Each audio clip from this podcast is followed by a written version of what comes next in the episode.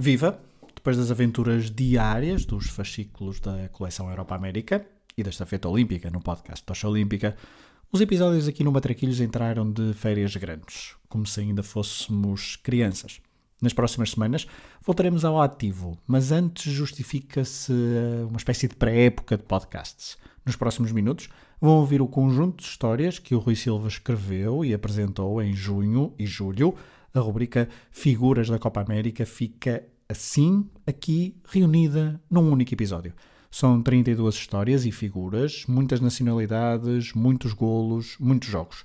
Como nos deu muito prazer e trabalho fazer este tipo de rubricas, decidimos juntá-las todas num episódio, até porque haverá muitos ouvintes que não conseguiram acompanhar diariamente todos os programas.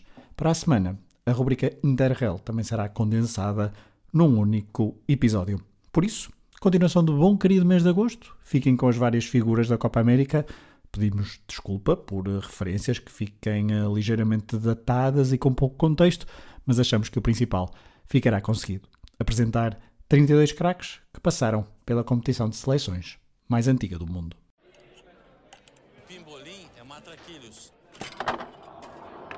É. E perde num jogo dramático por 2 a 1 um. Pode até empatar. Quem sabe agora? Capricha Adriano. Olha o empate! Gol!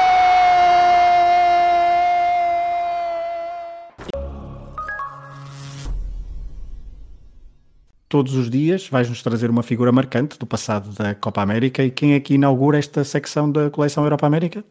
Inaugura alguém que já ouvimos marcar um gol no nosso genérico e vamos ouvir todos os dias, Adriano, o Imperador. E lá está, vou falar desse momento que está gravado no nosso genérico, narrado por Galvão Bueno, da Copa América de 2004, que foi disputada no Peru, e o Brasil apareceu com uma seleção de novos talentos sem as principais figuras como Roberto Carlos, Ronaldinho Gaúcho, Rivaldo, Ronaldo, Kaká, vários. Entre os convocados de Carlos Alberto Parreira, que estava a caminho do Mundial da Alemanha com o seu famoso quadrado mágico, havia Luizão, acabado de completar a primeira época no Benfica, Diego, que jogaria na época seguinte no Futebol do Porto campeão europeu e tinha 19 anos, havia ainda guarda-redes Júlio César com 24, Luís Fabiano com 23, outro reforço dos Dragões, Maicon com 22, Júlio Batista com 22, Wagner Love com 20 e, claro, a nossa figura, Adriano, com 22. O então já jogador do Inter foi uma figura incontornável do Brasil no torneio, fez um hat-trick à Costa Rica na fase de grupos, marcou dois gols ao México nos quartos de final e um ao Uruguai nas meias finais, antes de não ter desperdiçado um dos penaltis no desempate que valeu o apuramento aos brasileiros. Na final, com seis gols e o título de melhor marcador garantido, esteve perto, muito perto, de ficar em branco. A Argentina marcou primeiro, Kili Gonzalez de penalti aos 20 minutos, Luizão levou o jogo empatado para o intervalo com um golo em cima uh, do apito final da primeira parte, e na segunda, quando toda a gente já pensava em prolongamento, César Delgado fez o 2-1 para o Albiceleste aos 87, numa altura que a final parecia decidida, já ninguém acreditava, nem mesmo Galvão Bueno, e no terceiro minuto dos descontos, Adriano voltou a ser decisivo e forçou o prolongamento. A final só foi decidida nos penaltis e aí, uma vez mais, Adriano não desperdiçou. O Imperador terminou a campanha no Peru com sete golos, mais dois penaltis marcados em desempates. O Brasil foi campeão sul-americano porque Edu, Diego e Juan também não falharam, enquanto D'Alessandro permite a defesa ao Júlio César e Gabriel Ainza não consegue acertar na baliza. E vamos viajar até 1997 para a Copa América que foi disputada na Bolívia para recordar Erwin Sanchez. O Platini boliviano tinha tido um ano de 96 para esquecer, eh, ao serviço do Boa Vista. Em março foi suspenso por três meses após acusar uma quantidade excessiva de cafeína. No arranque da época seguinte sofreu uma lesão grave no joelho. Sanchez só regressou em fevereiro de 97, mas ainda foi a tempo de marcar sete golos, dois deles na final da Taça de Portugal contra o Benfica, um clube que queria representar na época seguinte. E em junho, claro, foi uma das figuras da Copa América. Campeã sul-americana em 63, daí a pergunta que fiz há pouco, Fragoso, a Bolívia tinha uma das melhores gerações da sua história. Tinha pontuado no Mundial pela primeira vez em 94 e Sanches, quem mais, marcaram o primeiro gol da seleção em fases finais ao sexto jogo. Com os jogos transmitidos em Portugal para a TVI, Sanches assumiu-se como uma estrela nos momentos importantes. Não marcou na fase de grupos, mas apareceu em definitivo nos quartos de final com um gol à Colômbia no triunfo por 2-1. Nas meias, iniciou a reviravolta para o 3-1 contra o México e na final, contra um Brasil que tinha Cafu, Roberto Carlos, Denilson e Ronaldo, porque Romário não faz este jogo, marcou o gol do empate aos 45 minutos que deu esperança aos bolivianos. O pontapé canhão de Sanches acabou por ser insuficiente. Ronaldo e Zé Roberto marcaram nos últimos 11 minutos e a Bolívia teve de se contentar com o estatuto de finalista vencida. Sanches foi o melhor marcador da sua seleção, o único a marcar em todos os jogos e eliminar. Só Luís Hernández, do México, e Ronaldo, do Brasil, marcaram mais em todo o torneio. Desde essa edição, a Bolívia não mais conseguiu voltar a figurar entre as quatro primeiras seleções da Comebol. Tinha nome de carro de Fórmula 1, mas não era familiar de Enzo.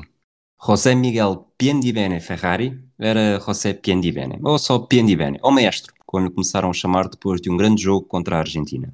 Piendibene nasceu a 5 de junho de 1890, quando as grandes competições de seleções não passavam de uma miragem. Começou a jogar numa equipa de bairro chamada Buenos Aires e cresceu para se tornar uma das maiores figuras dos primórdios do futebol uruguaio. Com uma carreira sénior que durou duas décadas ao serviço do Penharol, com mais de 500 jogos e 250 golos, Piandibene chegou à seleção uruguaia com apenas 19 anos e tornou-se uma figura assídua durante a década seguinte. Em 1916, naquela que é reconhecida oficialmente como a primeira Copa América da história, Piandibene escreveu o seu nome na imortalidade da prova. A competição disputou-se na Argentina, tinha apenas quatro seleções, além do anfitrião e do Uruguai, o Chile e o Brasil também marcaram presença, numa prova que disputou entre 2 e 17 de julho, em Buenos Aires e Avellaneda. Num grupo onde todos jogavam contra todos, o primeiro jogo opôs o Uruguai ao Chile precisamente em Buenos Aires, como se a primeira equipa de Piandibene tivesse sido uma premonição. Os futuros campeões olímpicos e mundiais foram mais fortes, golearam por 4-0 e tanto Piandibene como Gradin bizaram. Mas foi da nossa figura que surgiu o remate mais especial, aos 44 minutos. O primeiro golo na história da Copa América. O Uruguai foi campeão, mas Piandibene só voltou a marcar numa Copa América em 1920, quando a sua seleção voltou a ser campeã pela terceira vez em quatro edições. Hoje, 105 anos depois, a contribuição de Piandibene continua a ser recordada de forma especial e o Uruguai está no topo do palmarés da Copa América com 15 títulos, mais um do que a Argentina. A seleção a quem o nosso maestro marcou 17 dos seus 26 golos como internacional. Hoje vamos até a Copa América de 99 para falar de Wagner Lopes. O avançado nasceu em São Paulo em 69 e, à semelhança de tantas outras crianças, encontrou o amor da sua vida no futebol deu nas vistas nos escalões de formação do São Paulo e atingiu a equipa sénior em 1985. Internacional a partir de 1997, fez história na Copa América de 99, disputada no Paraguai. No primeiro jogo que disputou, contra o Peru, inaugurou o marcador aos 6 minutos, mas não foi suficiente para evitar a derrota por 3-2. Depois não impediu a goleada sofrida contra o Paraguai por 4-0 e na despedida contra a Bolívia voltou a marcar de penalti, garantindo o empate depois de Sanches ter feito o primeiro gol do jogo. E aqui se calhar já estão a ter um déjà vu. Então porquê é que Wagner Lopes é assim tão histórico na competição? Porque foi dele o primeiro gol do Japão na prova. Isso mesmo, Wagner Lopes era internacional pela seleção nipónica e fez parte da comitiva que se estreou na Copa América no final do século passado. A seleção era orientada pelo francês Philippe de Roussier e tinha acabado de estrear em fases finais do Mundial, ao defrontar Argentina, Croácia e Jamaica no França 98. Wagner Lopes também esteve nessa convocatória e fez 35 minutos contra a Argentina, 6 contra a Croácia e 32 contra a Jamaica. Wagner Lopes tinha ido para o futebol japonês em 1987 e manteve-se por lá até terminar a carreira em 2002, com 33 anos. No total, fez 5 gols em 20 jogos pela seleção. Quis o destino que se despedisse a marcar pelo Japão no continente que o viu crescer.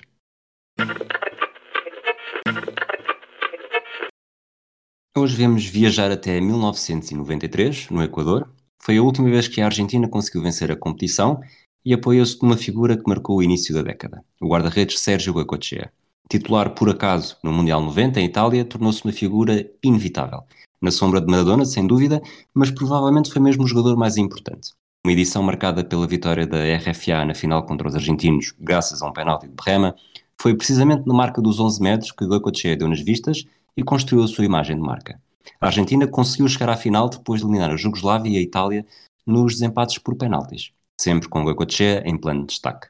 No jogo dos quartos, defendeu os penaltis de Bernovic e Adzigabic e nas meias finais fez o mesmo com os remates de Donadoni e Serena. A aura de Goicoechea manteve-se nos anos seguintes. Venceu a Copa América em 91 e dois anos depois não só fez parte da seleção que revalidou o título, como contribuiu de forma decisiva para a conquista e acabou a ser distinguido com o prémio de melhor jogador do torneio. A fórmula foi praticamente a mesma do Mundial 90, embora com um desfecho diferente.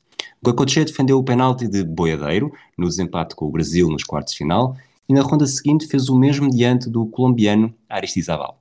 Pela segunda vez em três anos, a Argentina atingia ao final de uma grande competição, depois de passar sucessivamente em desempates da marca dos 11 metros. Na final, contra o México, a história teve contornos semelhantes à do Olímpico de Roma. Tal como contra os germânicos, houve um penalti durante o jogo. Também aqui, o Goicoechea não conseguiu parar o empate, desta feita, o remate neste caso, desta feita de Galindo. A diferença é que Batistuta fez dois golos, um 4 minutos antes do penalti e outro 7 minutos depois do penalti. Apesar das exibições de Batistuta, que terminou a competição com 3 dos 6 golos da Argentina na competição, o prémio de melhor jogador foi mesmo para o guarda-redes. Coicoechea tinha acabado de atingir o apogeu da sua carreira e os meses seguintes iam ser pouco simpáticos. Dois meses e um dia depois, a Argentina foi goleada com estrondo em Buenos Aires pela Colômbia por 5-0 na fase de qualificação para o Mundial 94. E Goicoechea foi uma das vítimas. O guarda-redes ainda jogou os dois jogos no playoff contra a Austrália, mas o seu tempo na seleção tinha os dias contados. Em 94, com 30 anos, foi convocado para a fase final nos Estados Unidos, mas a baliza passou a ser propriedade, passou a ser propriedade de, de Luís Islas.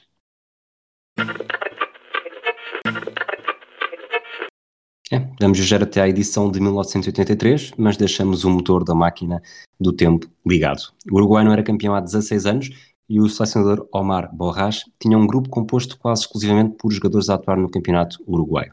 Entre aqueles que foram utilizados, havia apenas duas exceções. Walter Oliveira estava no Atlético Paranaense, do Brasil, e Enzo Francescoli, a figura de quem vamos falar, tinha 21 anos e representava o River Plate. Internacional desde 1982, do ano anterior, Enzo Francescoli estava a transformar-se um dos uruguaios mais inspiradores do futebol, de um futebol mundial e das mais variadas formas. Numa prova itinerante, onde todas as seleções jogavam em casa contra os dois adversários do grupo, o Uruguai afastou o Chile e a Venezuela na primeira fase. O Peru, numa meia-final a duas mãos, e na final, também a duas mãos, apanhou o Brasil pela frente. Em Montevideo, no primeiro jogo, Francescoli escolheu a melhor altura para se sediar a marcar em edições da Copa América e inaugurou o marcador no 2-0. Uma semana depois, com um empate a um golo, o Uruguai foi campeão sul-americano pela primeira vez, com Francescoli no plantel. Quatro anos depois, os jogos concentraram-se todos na Argentina, campeã mundial em título. Francescoli já tinha abandonado o River Plate e atuava no campeonato francês, embora ainda não no Marselha, onde viria a inspirar Zinedine Zidane. Como campeão em título, o Uruguai teve vaga automática nas meias finais, mas as facilidades acabaram aí. No Monumental, com 75 mil adeptos nas bancadas, no derby do Mar da Prata, o Uruguai afastou a Argentina com uma vitória por 1-0 e marcou o encontro com o Chile. Novamente no Monumental, com apenas 35 mil adeptos nas bancadas, o Uruguai voltou a vencer por 1-0 e Francescoli teve apenas 27 minutos para marcar um gol. Foi o tempo que demorou até ver o vermelho direto e deixar a equipa a jogar com 10 num jogo que acaba 9 contra 9 a carreira internacional de Francescoli continuou a somar momentos altos. O avançado esteve nos Mundiais de 86 e 90, mas foi na Copa América que conseguiu os melhores resultados. E em 95, em final de carreira e já de regresso ao River Plate, conseguiu fazer história a tornar-se o primeiro jogador da era moderna a vencer três vezes a Copa América. E é esta a última paragem na máquina do tempo, Montevideo. O Uruguai organizou a fase final e todos os astros se conjugaram para que Francescoli tivesse uma despedida perfeita. Apesar dos 33 anos, o avançado ainda era uma ameaça e a prova demonstrou-se em campo. Na fase de grupos, marcou a Venezuela de penalti e ao Paraguai, contribuindo para o apuramento no primeiro lugar. Numa edição que teve México e Estados Unidos como convidados, o Uruguai foi obrigado a fazer mais jogos do que em 1987 para conquistar o título. Curiosamente, Francescoli não voltou a marcar. Não o fez nos quartos contra a Bolívia, nem nas meias contra a Colômbia, nem na final contra o Brasil. Ou melhor, marcou contra o Brasil, mas foi dos 11 metros, no desempate por penaltis que decidiu o campeão. Aí, como capitão, assumiu a responsabilidade e foi o primeiro a marcar, dando o exemplo. Tafarel estava do outro lado e o Brasil até tinha sido campeão do mundo um ano antes, precisamente assim. Mas desta vez Francescoli serviu de inspiração para a série perfeita dos uruguaios e Túlio não foi assim tão maravilha e falhou o terceiro penalti dos brasileiros. O reconhecimento foi imediato. Enzo Francescoli não só levantou o troféu e foi campeão pela terceira vez, como também foi distinguido com o prémio de melhor jogador da competição.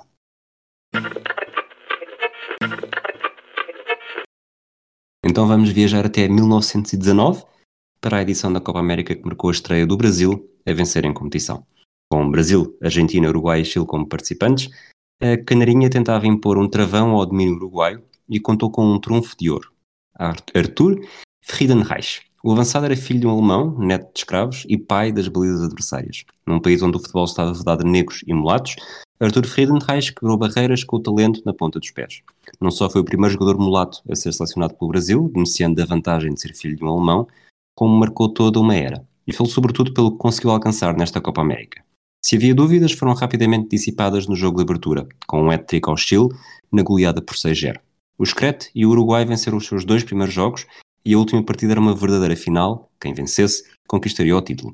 Os uruguais pareciam estar perto do tricampeonato, depois de marcar dois gols nos primeiros 17 minutos, mas os brasileiros chegaram ao empate e forçaram um desempate, três dias depois, no Estádio das Laranjeiras, no Rio de Janeiro. E aqui, Reich voltou a ser herói. O jogo não teve gols nos 90 minutos, nem nos 30 minutos do primeiro prolongamento. Mas ao segundo período extra de 30 minutos, Reich entrou em ação e marcou aos 122. Foi preciso sofrer e esperar até ao minuto 150, naquela que é a final mais longa na história da Copa América, mas o Brasil fez mesmo história. E graças a um jogador que, em condições normais, nem sequer teria oportunidade para jogar pelo Brasil. O feito de Arthur Friedenreich não foi muito bem recebido. A sociedade parecia ter dado um passo em frente, com o racismo a diminuir no futebol, mas apenas para dar dois passos atrás logo a seguir. O presidente brasileiro, Epitácio Pessoa, baniu a presença de jogadores de origem africana na seleção e os resultados foram imediatos. O Brasil não foi além do terceiro lugar na Copa América de 1920 e do segundo em 1921. Três anos depois, o presidente foi obrigado a voltar atrás e Arthur Friedenreich regressou à Copa América com a camisola do Brasil em 1922. Novamente no Brasil, foi novamente necessário um jogo de playoff. Desta vez, Friedenreich não marcou e até falhou os últimos jogos por lesão, mas o título sorriu pela segunda vez aos brasileiros. O estatuto de Arthur Friedenreich tornou-se lendário. É este o primeiro grande futebolista brasileiro da história. O homem que abriu caminho para figuras como Domingos da Guia, Leónidas, Garrincha, Pelé, Romário, Ronaldo, entre tantos outros. O homem sobre quem Eduardo Galeano uma vez escreveu que este mulato de olhos verdes fundou o estilo de jogo brasileiro. Ele ou o diabo que invadia o seu corpo através das solas dos seus pés. Quebraram todas as regras dos manuais britânicos. Reich levou a irreverência dos mulatos que se entretinham a jogar com uma bola de trapos nas favelas para a solenidade dos estádios dos brancos. E assim nasceu um estilo aberto à fantasia, um estilo que prefere o prazer aos resultados. A partir de Friedenreich, deixou de haver ângulos retos no futebol brasileiro, da mesma forma que não existem nas montanhas do Rio de Janeiro ou nos edifícios de Oscar Niemeyer.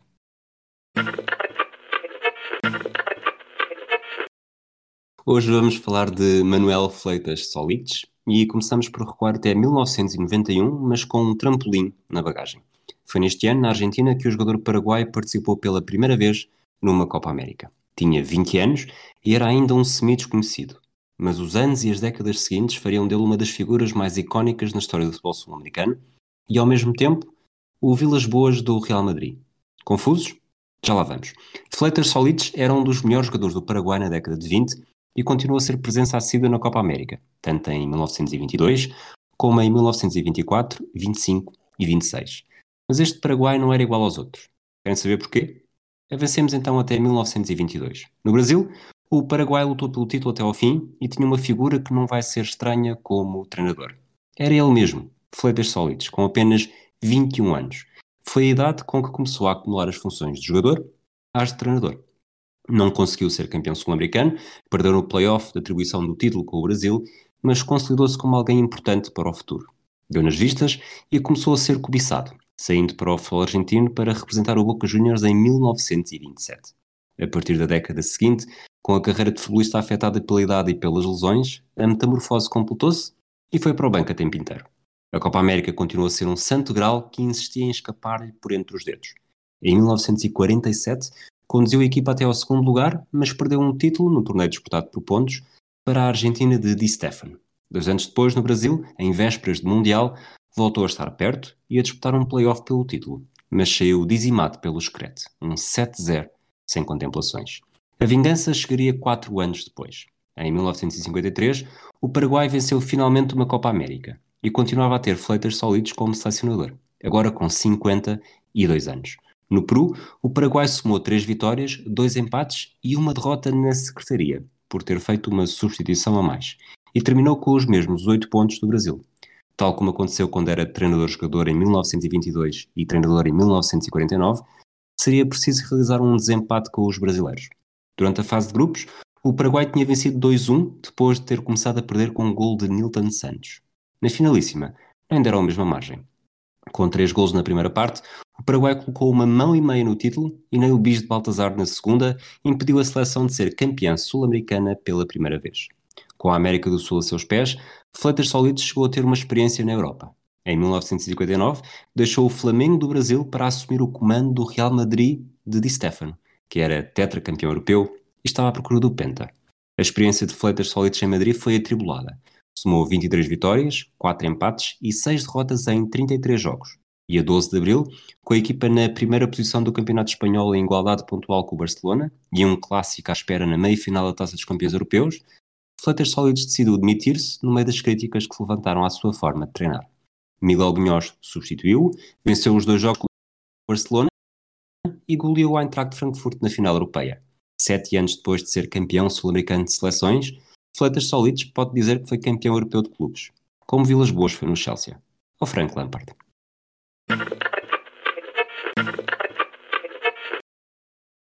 Viajamos para a Copa América, mas deixa-me só fazer um ligeiro uh, intervalo para te dizer que na Copa América o Chile acabou de marcar, portanto podem ter noção de que horas é que estamos a gravar. E qual é que é o teu minuto de hoje, Fragoso? Era o 9. Era o 9, pois. O gol foi aos 10. Portanto, depois de tu teres apostado. Faz este intervalo minutos, para espetar a faca. Ok. Poucos minutos Sabes, eu estou a tentar voltar uh, atrás na transmissão. Não me, di não me digas que foi o Eduardo Vargas a marcar. Uh, não, não foi o Eduardo Vargas. Eu estou a tentar voltar atrás para ver exatamente o tempo e vou dizer-te já agora. A bola entrou aos 9 minutos e 13 segundos. Portanto. Foram 13 segundos que me tramaram. Ok. Mala suerte, Fragoso, mala suerte. Que lazai, lazai.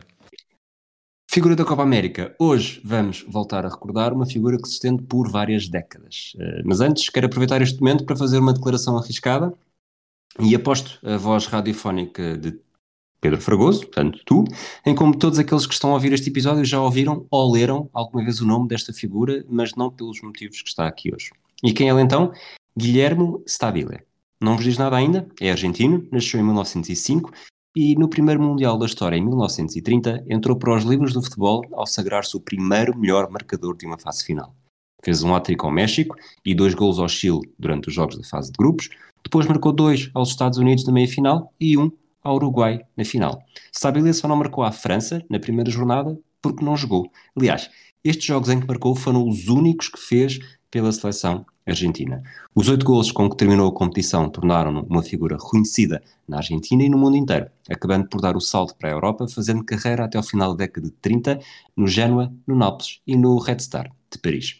Quando regressou à América do Sul, pendurou as chuteiras e ingressou na carreira de selecionador. E foi aqui que se tornou um assunto sério. Assumiu o comando da Argentina em 1939 e manteve-se com algumas interrupções até 1960. A Argentina estava longe de ser um caso sério no panorama mundial, conseguindo apenas resultados medíocres em fases finais, mas o caso mudava de figura na Copa América. Não há dúvida de que Stabile foi um homem virado para o seu próprio continente. Mesmo quando jogou na Europa, nunca conseguiu alcançar o mesmo sucesso que teve no ataque do Huracan.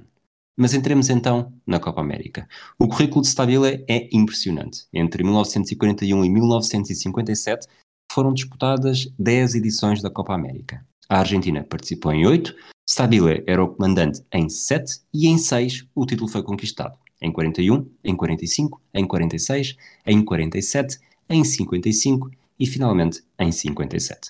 Os seis títulos como selecionador da Argentina fazem dele o treinador mais vezes campeão da prova e também aquele que mais jogos tem. Ao todo foram 44 encontros na prova continental mais importante da América.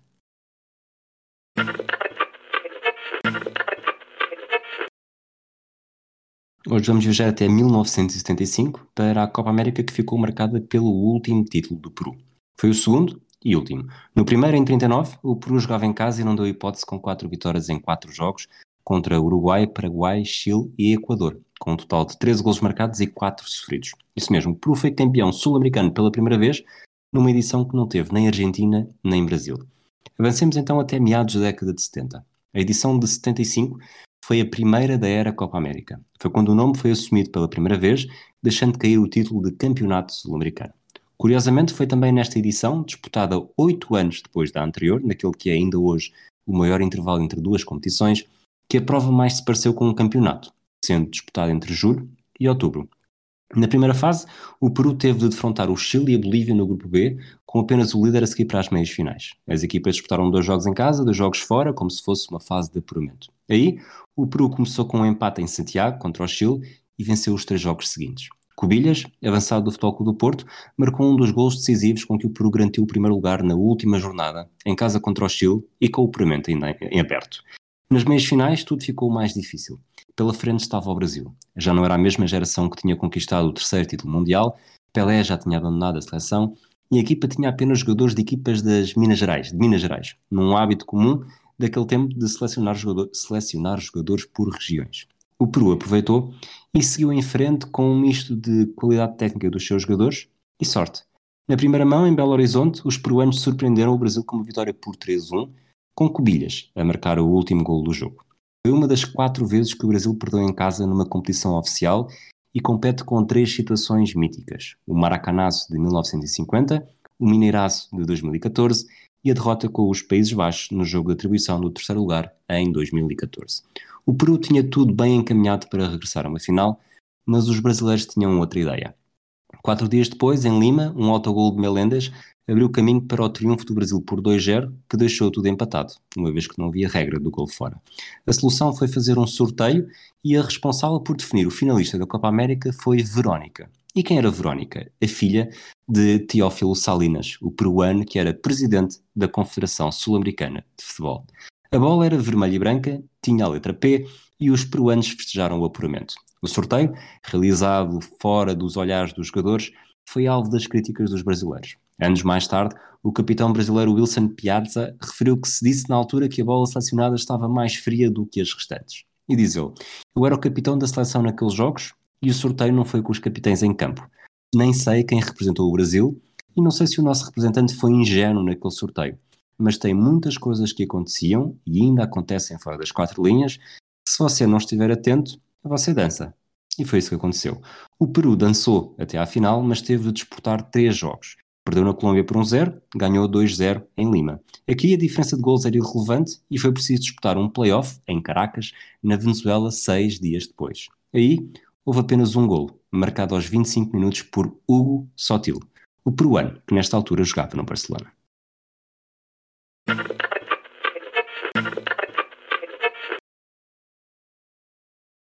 Vou, vamos recuar 20 anos hoje, até à Copa América de 2001, que a Colômbia organizou, apesar da polémica, e acabou por vencer, apesar de perder a sua maior referência no jogo da final. E é precisamente dessa referência que vamos falar, o avançado Víctor Aristizabal.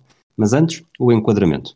A Colômbia estava num processo de renovação da seleção, era de Valderrama, Aspilha e Eltrano Valência estava a ser substituída e longe ao ano em que entrou para o Mundial dos Estados Unidos como outsider candidata, pelo menos aos olhos de Pelé. Dessa seleção, contudo, havia um velho conhecido, o selecionador Francisco Maturana. Não era o único, mas era talvez aquele mais famoso. Ele tinha regressado ao cargo apenas uns meses antes e sem grande tempo de preparação. A situação na Colômbia era um barril de pólvora e a organização da fase final esteve em risco. A instabilidade provocada pelas negociações entre o governo nacional e as Farc chegou mesmo a provocar o anúncio do cancelamento da prova, com a Venezuela a oferecer-se como alternativa. A Colômbia manteve-se firme no desejo de organizar, pela primeira e única vez na sua história até 2021.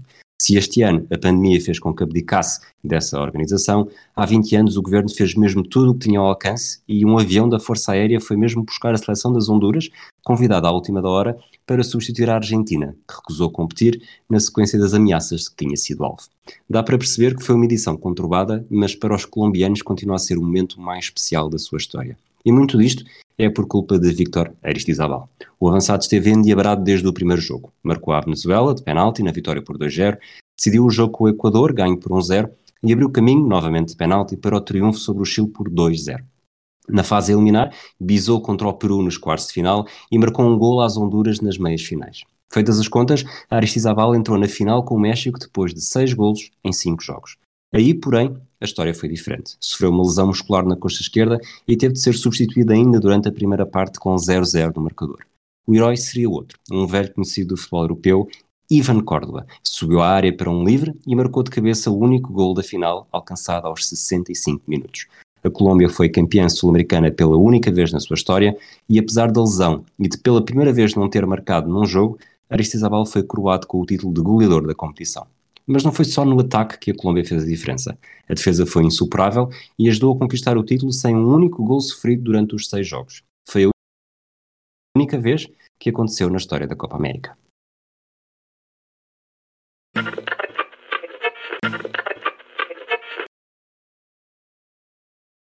figura da Copa América. Eu tenho estado agora a tentar seguir todas as seleções, pelo menos da, da América do Sul, que participaram na Copa América e hoje vou estrear histórias que envolvam a Venezuela, não a de José Peseiro, mas uma mais antiga. Não há dúvida que a Venezuela é um dos parentes pobres do futebol sul-americano, não tem uma grande tradição na modalidade e é, juntamente com o Equador, uma das duas únicas seleções da Comebol que nunca venceram a competição. Com apenas uma chegada às meias finais em 2011, as expectativas nunca são elevadas e os dois pontos conquistados até agora na edição de 2021, com José Peserolem, como nós falámos, até são vistos como uma grande surpresa, tendo em conta o contexto. E não se pode dizer que tenha sido muito diferente no passado, e um passado que é mais curto. Numa prova que se disputa desde 1916, a Venezuela só se estreou em 1967, somando uma vitória contra a Bolívia e derrotas nos restantes quatro encontros. Oito anos depois, na primeira edição da era Copa América, se a Venezuela tinha esperanças de conseguir fazer algo mais, elas morreram muito rapidamente ao perceber que tinha ficado incluída num grupo preliminar com Brasil e Argentina.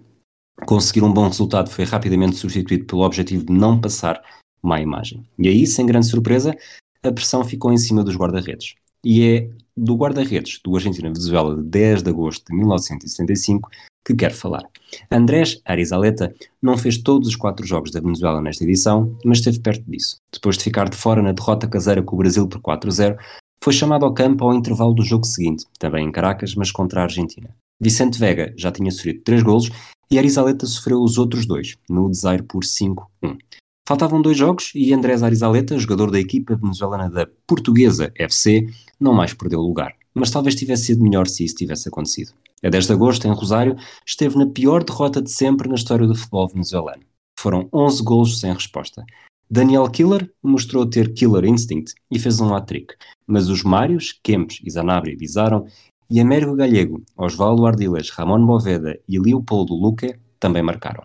O único ponto positivo deste dia foi a Venezuela ter conseguido evitar o 12-0 nos 5 minutos finais, igualando assim a pior derrota na história da Copa América, infligida pela Argentina ao Equador, precisamente a outra seleção que nunca conseguiu vencer a competição.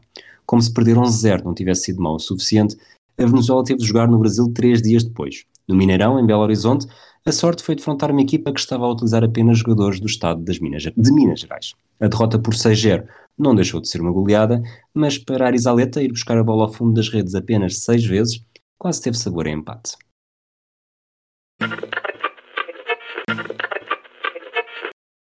Hoje vamos viajar até a Copa América de 79, numa fase final itinerante e que viu o Paraguai ser campeão sul-americano pela segunda vez na história, após bater o Chile na final. O prémio de consolação da equipa do Pacífico Sul foi ter visto um dos seus jogadores coroados como o melhor da prova falamos de Carlos Caselli. Por esta altura, Carlos Caselli esteve, estava longe de ser um desconhecido no futebol sul-americano, europeu e mundial. Nascido a 5 de julho de 1950, chegou à equipa sénior do Colo-Colo, ainda júnior, e deu o salto para o futebol espanhol com 23 anos, representando o Levante primeiro e depois o espanhol. No momento desta Copa América de 79, Caselli já tinha regressado ao clube de origem, o Colo-Colo, onde jogaria até 1985, marcando mais de 100 golos. Durante a competição, esta Copa América, Castelli não foi o elemento a maior destaque entre os chilenos porque não marcou tantos golos como Jorge Peredo, mas não deixou de aparecer nos momentos-chave. Na fase de grupos, marcou no jogo decisivo com a Colômbia, num encontro em que os chilenos estavam obrigados a vencer para seguir em frente. Depois, nas meias finais contra o Peru, voltou a estar em plano de destaque e marcou mais dois golos, ambos em Lima, na primeira mão. O desempenho de Carlos Caselli não surpreendeu ninguém, porque os chilenos já sabiam bem quem era este avançado. Jogador nascido na capital Santiago era tudo menos um santo. Em 74, no Mundial da Alemanha, fez história ao tornar-se o primeiro futebolista a ver o vermelho direto numa fase final. Mas a história mais importante da sua vida é outra. E aí também não foi santo, mas recusou-se a apertar a mão ao diabo. Antes da partida da seleção chilena para a República Federal da Alemanha, o general Augusto Pinochet organizou uma festa de despedida com os jogadores. Um a um, cumprimentou-os um a um menos um, porque conta a lenda que Carcelli pôs as mãos atrás das costas, ignorando a ação do então líder do país. A história de Carcelli, com simpatia pela esquerda e apoiante da Unidade Popular de Salvador Allende, não se limitou a este momento. Carcelli sempre desconfiou que a mãe foi torturada pelo regime devido à sua posição política, algo que viria a ser confirmado publicamente durante a década de 80.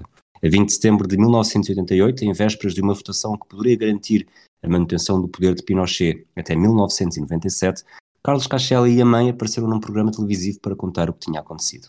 Olga Garrido denunciou que tinha sido sequestrada, humilhada e torturada. E Olga Garrido era a mãe de Carlos Cacelli, o jogador que nunca tinha deixado de criticar o poder, nem mesmo quando jogou em Espanha. Posso dizer que estou orgulhoso de ter ajudado o meu país a regressar à democracia, disse Cachelli. Para ele, foi uma grande alegria quando o povo chileno disse não a Pinochet. Foi algo muito mais importante do que atingir uma final da Copa América e sair com o prémio de melhor jogador.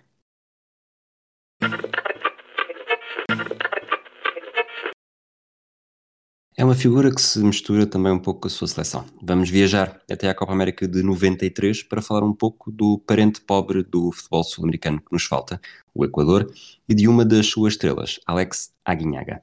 O cenário é idêntico em todas as confederações, quando um país organiza uma fase final, tende a alcançar resultados mais positivos do que até então. Mas isso nem sempre foi verdade no Equador.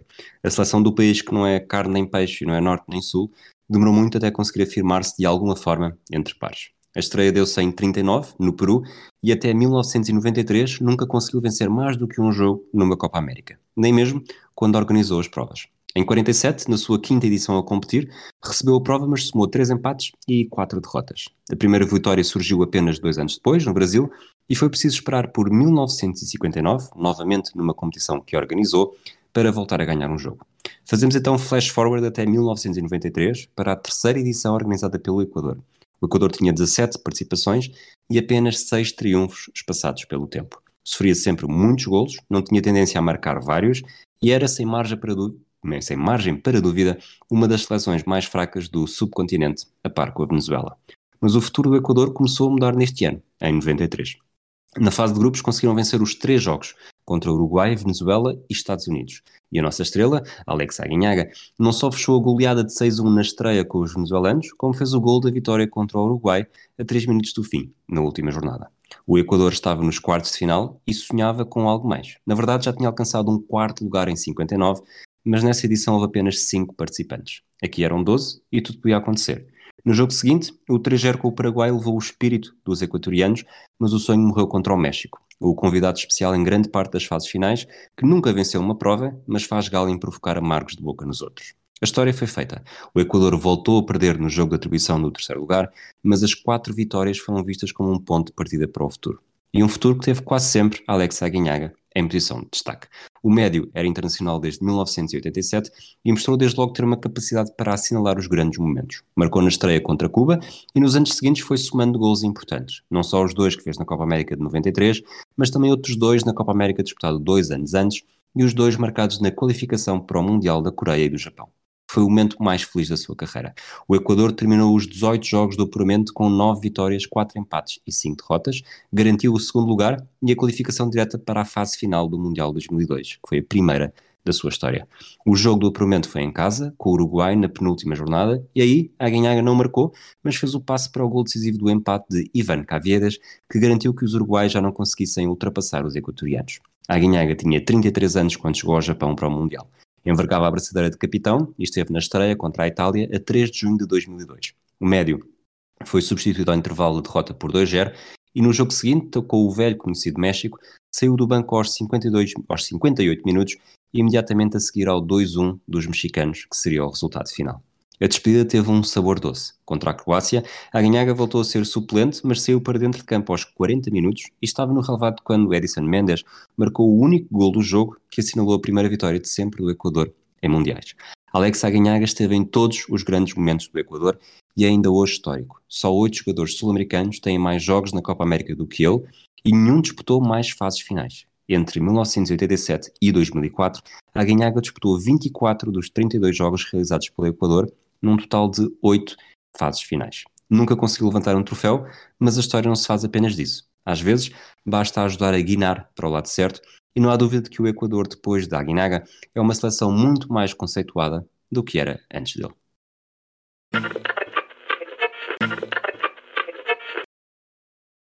Vamos, e eu aqui vou voltar à Copa América de 97, eu acho que esta Copa América de 97 para mim tem o mesmo impacto do Euro 92 e do Mundial 94, porque foi a primeira Copa América que me lembro de ver e foi uma Copa América muito, muito hum, fascinante, porque mais não seja, eh, foi a Copa América disputada depois do Ronaldo ter explodido no Barcelona, portanto havia muita, muito entusiasmo para ver essa, essas equipas e sobretudo o Brasil de Ronaldo. Mas vou falar de uma seleção que ainda não falei aqui, do México, e de Luís Hernandes, o avançado famoso pelos seus longos cabelos loiros. Para quem nasceu em 85, como eu, e para 88 como tu, acho que vivemos numa era em que o México quase que parece ter presença sólida eh, na, na Copa América, apesar de não ser de, da América do Sul.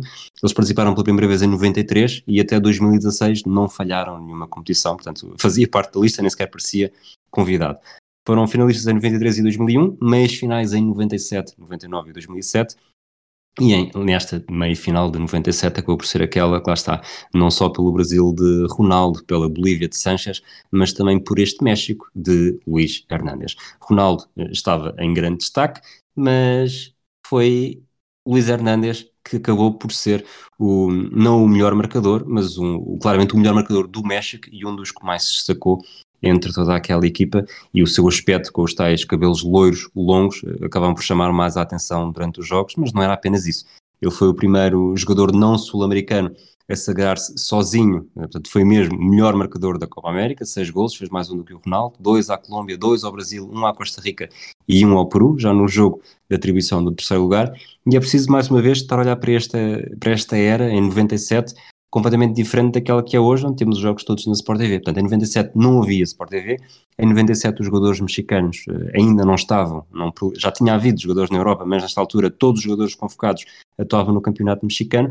E óbvio que tinha havido um Mundial 94 com uma seleção mexicana, mas esta geração era praticamente para, sobretudo aos, aos olhos de alguém mais novo, uma seleção de desconhecidos, portanto havia aquele mito de, de estar a ver jogadores pela primeira vez, e aí Hernandes tornou-se claramente um dos jogadores mais conhecidos, tanto que passou a ser alvo dos observadores do Championship Manager, e um ano depois, quando se disputa o Mundial, eh, eu diria que ele disputa com o Cuauhtémoc Blanco o título do jogador mais reconhecido, porque a Copa América em 97 acabou por ser também isso, uma antecâmara para o Mundial, foi uma forma perfeita para conhecer jogadores, e se em França eh, Blanco foi uma das sensações com a sua finta a passar pelo meio de jogadores com a bola presa entre os dois pés com aquele salto a canguru que nos fazia imitar, fosse na escola, fosse nos treinos, fosse onde fosse, toda a gente alguma vez tentou aquilo, pelo menos eh, uma vez.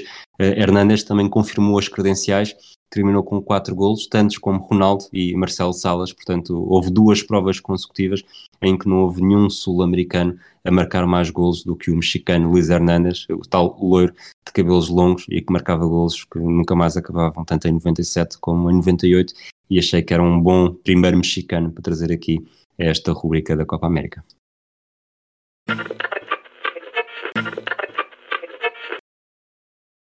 Tu estás sempre no Euro 2000, eu estou sempre na Copa América 97, é para lá que vou hoje outra vez para falar da Costa Rica, de Costa Rica, Costa Rica, Rica. E, e, de Ronaldo Gonzalez, um defesa que já tinha passado pelo futebol jugoslavo e austríaco. Portanto, isto hoje está mesmo tudo ligado. Uhum. A Costa Rica está na Copa América pela primeira vez neste ano, eh, com convite, mas nem vinha de uma fase muito boa. Em 95, na, na Copa Centro-Americana, que eu só descobri hoje que existia, pensava que era só o Gold Cup, mas eles também tinham, tinham provas uh, de acordo com a região da América do Norte e Central, e lá está, nesta 95 na Copa Centro-Americana, a Costa Rica tinha ficado em quarto lugar, atrás das Honduras, da Guatemala e de El Salvador, e por ter falhado o pódio nesta prova, falhou a qualificação para a Gold Cup de 96. A Gold Cup de 96 não tem a Costa Rica, uma seleção que é da CONCACAF, mas arranja espaço para ter uma vaga para um convidado, que é uma coisa que me faz alguma confusão ter descoberto isto hoje, que na Copa América percebe-se, convida-se duas, duas seleções para chegar aos 12 e facilitar os grupos, ou quando se convidava, este ano não aconteceu isso, mas aqui a Gold Cup não teve espaço para todas as seleções da CONCACAF, mas uh, convidou o Brasil, o Brasil de Mário Zagal, que jogou com os sub-23 e nestas seleções, nesta equipa, estavam entre outros Leandro Machado, que viria a jogar pelo Sporting, e Amaral, que viria a jogar pelo Benfica. A Costa Rica falha a Gold Cup em 96, mas é convidada para a Copa América em 97. Portanto, isto aqui é, é parece um carrossel. É verdade que nesta altura da Copa América, em 97, uh, eh, já tinha vencido, já tinha disputado e vencido a outra Copa Centro-Americana uh, uns meses antes. E quis o destino que a estreia da Costa Rica fosse precisamente contra o Brasil. E este Brasil já não era o Brasil de Leandro Machado e de Amaral. O 11 no primeiro jogo tinha Tafarel, Cafu, Marcelo, Aldair, Roberto Carlos, Dunga, Flávio Conceição, Djalminha, Leonardo, Romário e Ronaldo.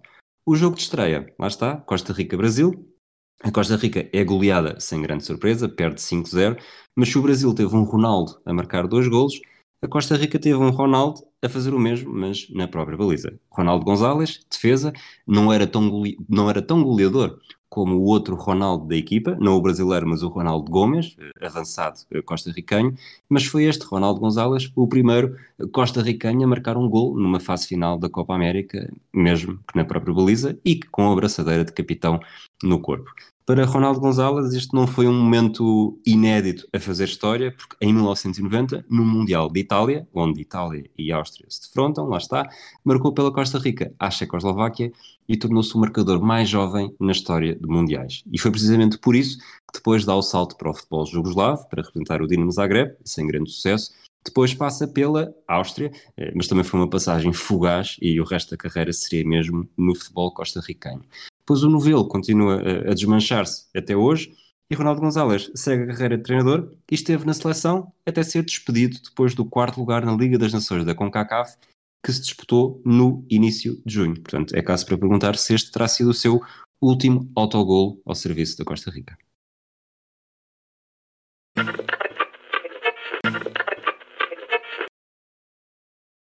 As Honduras estão um bocado para 2001, como a Dinamarca esteve para o Euro 92. E eu avisei que isto estava tudo ligado hoje. Havia duas convidadas iniciais, o Canadá e o México, mas a fase final que foi organizada pela Colômbia teve problemas de segurança, também já falámos disso um pouco aqui, relacionadas com as negociações entre o governo e as Farc.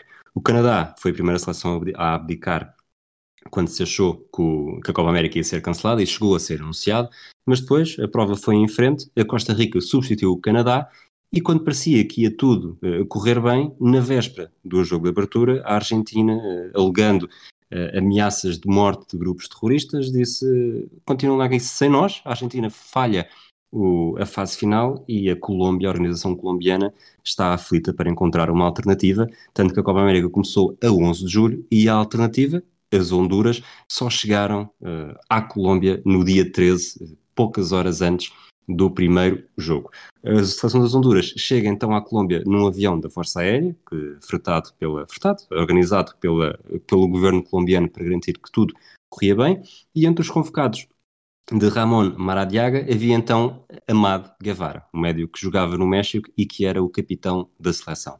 O seu desempenho em campo não deixou grande margem para dúvidas, era um verdadeiro líder, foi graças a ele que as Honduras venceram eh, na fase de grupos, depois de uma derrota na estreia com a Costa Rica, que os jogadores praticamente, não lhe vou chamar jet lag, porque a viagem não era assim tão grande, mas um pouco sem, sem saber ainda no que é que se estavam a meter, perderam 1-0. Depois ganham 2-0 à Bolívia e 1-0 ao Uruguai, e os três golos destes jogos foram marcados todos por Guevara. Amado Guevara não voltou a marcar, mas continuou a conduzir a equipa até um surpreendente terceiro lugar, nos quartos de final chocam o Brasil de Scolari com uma vitória por 2-0 e na Colômbia, com a Colômbia nas meias finais perdem e no jogo de atribuição de terceiro e quarto lugar, novamente com o Uruguai, vencem, mas nos penaltis. Foi a única participação das Honduras na Copa América, portanto nem sequer chegou a ser um convite sério e devem-nos ter ficado tão agradecidos por terem chocado o Brasil e chegarem ao terceiro lugar que nunca mais receberam um convite. Graças a isso, são a única, a única seleção, ai, está difícil hoje, a única seleção que terminou sempre no pódio e que tem uma média de pontos por jogo apenas inferior às dos três grandes, Uruguai, Argentina e Brasil. E tudo isto por causa de Guevara, que foi um revolucionário do futebol hondurenho.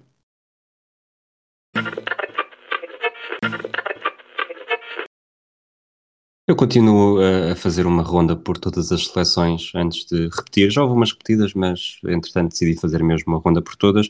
E desta vez decidi escolher alguém dos Estados Unidos e vou falar de Eric Winala, um nome que marcou a geração de 90. Ele fazia parte daquela seleção eh, que para mim é mítica, eh, que participou no Mundial 94. Os primeiros nomes que me lembro são sempre o Tony Meola e o Alexi Lalas, mas o Eric Winalda também tem a sua importância porque ele, ele marca um gol no jogo com a Suíça, é o primeiro dos Estados Unidos como anfitrião, mas ainda assim não é pelo gol que ele marca em 94 que eu trago aqui, é pelos gols que ele marca na Copa América de 95.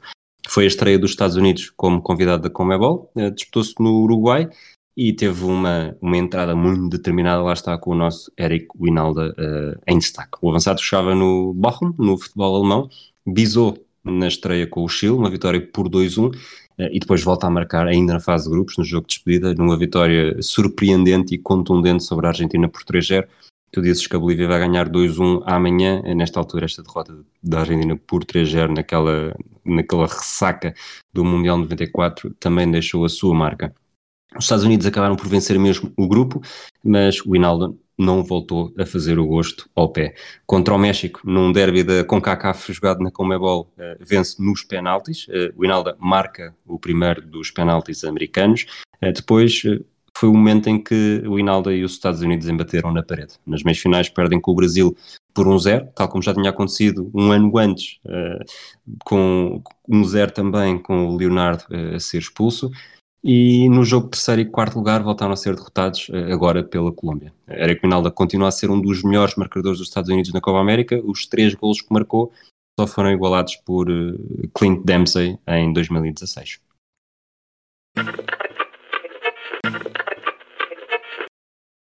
Desta vez vou para a edição centenária de 2016. Houve um recorde de 16 participantes 10 da Comebol, 6 seleções da CONCACAF. Curiosamente, desta vez, apesar de haver 6 uh, eh, seleções fora da Comebol, não houve convites, mas houve mesmo um apuramento. O Panamá foi uma das equipas que conseguiu esse apuramento, depois de uma vitória sobre Cuba por 4-0, e viajaram para os Estados Unidos para um presente envenenado, porque estavam no grupo com a Argentina e com o Chile, que tinham sido os finalistas de 2015 e que voltariam a estar também na final em 2016. Eh, para os, os panamenhos, ou panam, panam, ah, isto está difícil hoje.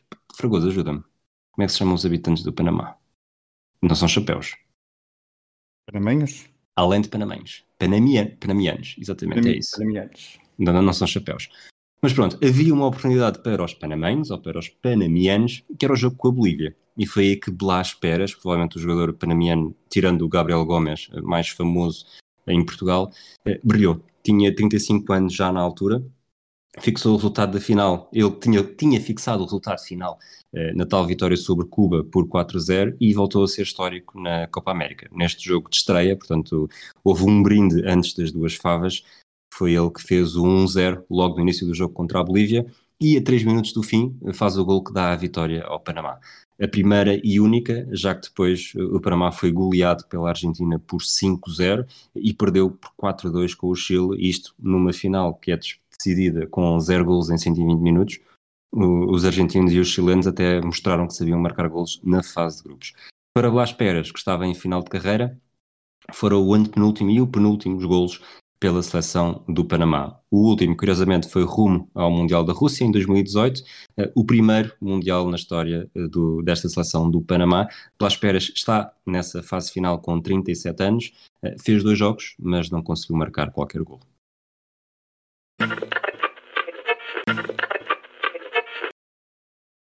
E vamos continuar uh, a passar por todas as seleções e já depois de termos passado pelo Extremo Oriente, pela, pela América do Norte, América Central e América do Sul, desta vez vamos para, para a Ásia, uh, Ásia quase, não, não necessariamente central. Esta edição da Copa América está a ser muito diferente daquilo que tinha sido pensado no início, até porque seria em 2020 e não em 2021, e teria dois convidados, uh, Qatar e Austrália, uh, por terem sido também as últimas duas seleções a vencerem a Asian Cup se para a Austrália teria sido a estreia e uma oportunidade para se tornar o primeiro país do mundo a vencer a prova máxima de três confederações diferentes, o que eu sinceramente acharia que seria a coisa mais, ao mesmo tempo, ridícula e, e impressionante da história, no caso do Qatar, eh, seria a segunda participação. Não está a participar em 2021, mas esteve em 2019 no Brasil, num grupo com Colômbia, Argentina e Paraguai. Os caprichos do sorteio também não foram muito simpáticos. Conseguiram um empate, duas derrotas, dois golos marcados, cinco sofridos. A estreia foi mesmo o momento alto, conseguiram um empate a dois com o Uruguai e apesar de marcarem dois golos, só um jogador Qatari eh, conseguiu festejar porque o outro foi autogol. Quem marca este gol do Qatar? Qatar foi o Almoez Ali, o, ele é o, faz o golo que inicia a recuperação de 2-0 para o empate 2-2, marcou aos 68 minutos. E quem é Almoez Ali? É mesmo a grande estrela do Qatar nas grandes provas. Ele é fruto da famosa academia Qatari eh, Aspire, quem, provavelmente quem via Eurosport no início da década anterior eh, via tantas vezes o anúncio a esta academia que dificilmente não, não se lembra. Uh, nasceu no Sudão, foi para o Qatar, deu nas vistas, esteve nesta academia, teve direito a começar a carreira como profissional na Europa, jogou na Bélgica, na Áustria e em Espanha, no Cultural Leonessa, mas é mesmo pela seleção que tem dado mais nas vistas. Ele é internacional senior desde 2016 e neste ano, em 2019, foi mesmo um ano de sonho. Na Asian Cup marcou em todos os jogos da fase de grupos, um ao Líbano, quatro à Coreia do Norte e dois à Arábia Saudita. Depois não marca nos oitavos nem nos quartos, mas voltou a aparecer nas meias contra os Emirados Árabes Unidos. Na final com o Japão, abriu caminho para o título e marcou o seu nono e último gol na competição, acabando como não só melhor marcador, mas também melhor jogador. Uns meses depois, sem surpresa, voltou a ser destaque na Copa América, é claro que foi só um gol, mas foi o único Qatari a marcar na Copa América. Almoz Ali tem hoje 25 anos, faz 26 anos em agosto, e acredito que seja mesmo a figura de cartaz da sua seleção no Mundial do próximo ano. Resta saber se será que vai a tempo de marcar em três grandes competições de seleções.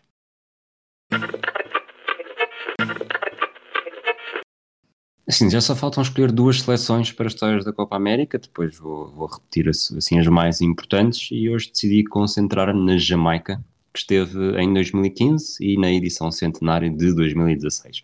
Aquela que para mim foi, e acho que não só para mim, a grande surpresa do Mundial 98 e um país mais conhecido pelo bobsleigh do que pelo futebol, o que parece estranho, passou pelas edições de, por estas duas edições sem deixar grande marca.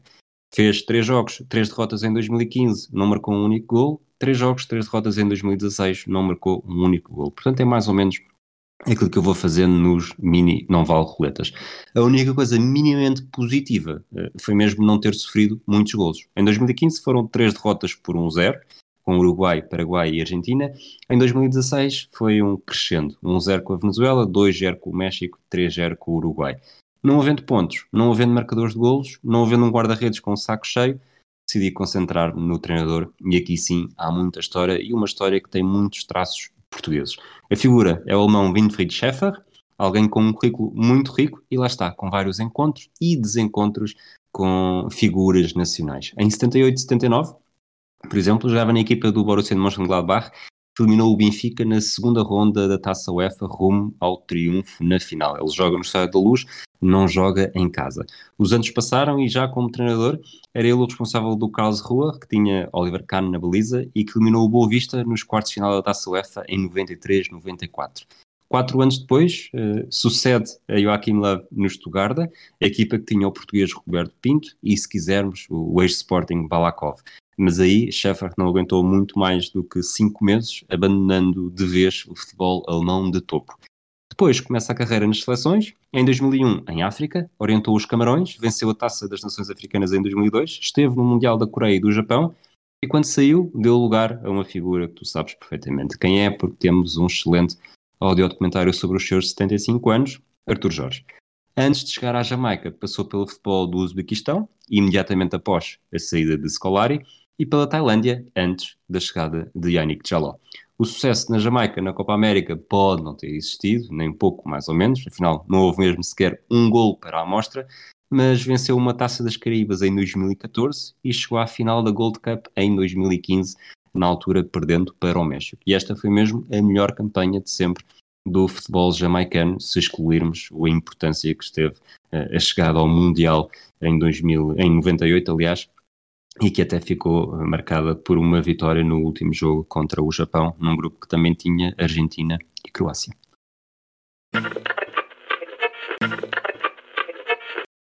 Como prometido, é hoje é a última seleção. O Haiti, de todas as seleções que participaram na Copa América, era mesmo a única que faltava. Faz uma única presença na Copa América do Centenário em 2016. Chega lá porque vence o jogo do playoff contra Trindade e Tobago e está no grupo com o Brasil, Equador e Peru.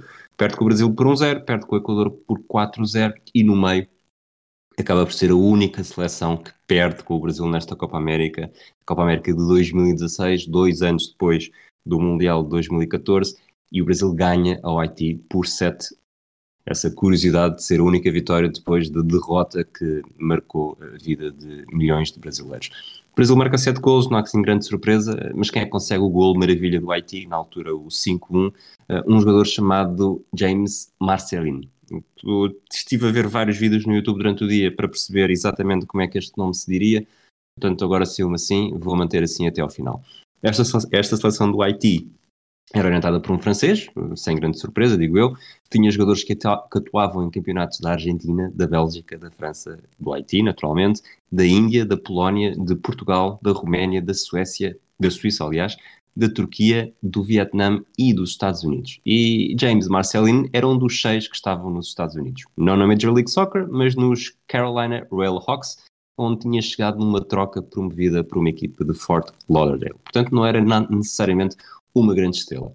A sua carreira seria praticamente irrelevante se não fossem dois momentos. O primeiro, mais óbvio, ter marcado um gol ao Brasil, tinha 30 anos, a carreira tinha sido quase toda em equipas da segunda dimensão dos Estados Unidos e na seleção tinha apenas eh, quatro golos antes da Copa América. Eh, curiosamente, sempre que marcava, o Haiti vencia. O gol ao Brasil aconteceu precisamente no único jogo em que marcou e a equipa não venceu, numa jogada em que Alisson defende para o lado e está lá a aparecer ao segundo posto Marcelino para fazer o golo histórico. Só que James Marcelino tem uma história muito mais interessante. O outro momento, não necessariamente o, o associado à carreira desportiva dele, mas à sua vida e à história do Haiti, porque no final de 2009, em dezembro, ele assina pela primeira vez com uma equipa dos Estados Unidos, com os Portland Timbers, um mês depois, uh, ele assina mesmo no final do ano, uh, no início de janeiro, o anúncio do, da contratação ainda não tinha sido feito e ainda não tinha sido feito quando ele estava no Haiti, em casa da irmã, quando se deu o terremoto trágico que matou centenas de milhares de pessoas. Marcelino estava ao computador num prédio, o prédio desabou, ele durante uma semana uh, ninguém soube dele, chegou a ser dado como morto. Os dirigentes dos Portland Timbers não conseguiam saber dele, nem sequer anunciaram na altura a transferência, porque lá está, uh, não havia nenhuma garantia que estivesse vivo ainda. Uh, James Marcelino passou três a quatro semanas a dormir na rua, como muitos outros haitianos, com medo que pudesse haver novos terremotos. Não houve. De facto, conseguiu finalmente entrar em contato com, com, os seus dirigentes, arranjou uma forma de sair do Haiti em segurança e, e quando as coisas já pareciam estar num longo processo de recuperação, mas pelo menos mais seguras, e faz então a carreira em equipas de segunda linha dos Estados Unidos, até precisamente nos Estados Unidos, marcar aquele gol que é possivelmente o gol mais importante da sua vida. Eu vou falar de alguém que esteve de facto na Copa América e ser fiel a esta rubrica, e provavelmente quando se pensa melhores jogadores sul-americanos de sempre, eh, mesmo que seja discutível se é o melhor ou o segundo melhor, ou mesmo o terceiro, não, não quero ir por aí, fala-se de Pelé. E Pelé, uh, lá está, Pelé é conhecido pelos seus mundiais conquistados, 52, 62, 58, 62 e 70, e só esteve numa Copa América que curiosamente não venceu. Foi na Copa América de 59, já falámos aqui disso uma vez numa pergunta do Mini Noval Roletas.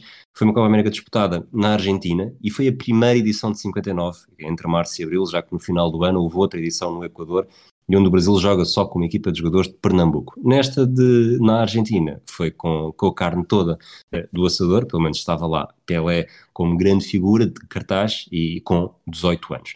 Nesta prova foi o melhor marcador, o melhor jogador mesmo sem que o Brasil lá está tenha vencido a prova. Eram apenas eh, sete seleções, das equipas tradicionais da Conmebol não havia a Venezuela, que ainda não andava nestas andanças, eh, nem a Colômbia, nem o Equador, que organizaria depois a segunda Copa América deste ano. Cada seleção fazia seis jogos, todos contra todos. Pelé marcou um gol na estreia contra o Peru, num jogo em que Juan Seminário, que viria a assinar pelo Sporting uns meses depois, bisou. Depois faz dois gols ao Chile, um à Bolívia e três ao Paraguai, antes de uma última jornada contra a Argentina, em que por esta altura, que é mesmo o último jogo desta Copa América, disputado no Monumental, perante 80 mil espectadores, uma Argentina-Brasil onde só os dois podiam ser campeões. Portanto, é um bocado como o Brasil-Uruguai do Mundial de 50. O empate servia à equipa da casa, mas os brasileiros tinham de ganhar. Ao contrário do Brasil, que perdeu eh, no Maracanã, aqui a Argentina conseguiu segurar a sua vantagem, marcou primeiro até, Pelé depois empata na segunda parte, mas uh, por muito que Pelé já fosse uma grande estrela, mesmo com 18 anos, não foi o suficiente para oferecer a Copa América ao seu país na única vez que disputou a Copa América, ou pelo menos na única vez que conseguiu marcar golos pelo Brasil na Copa América.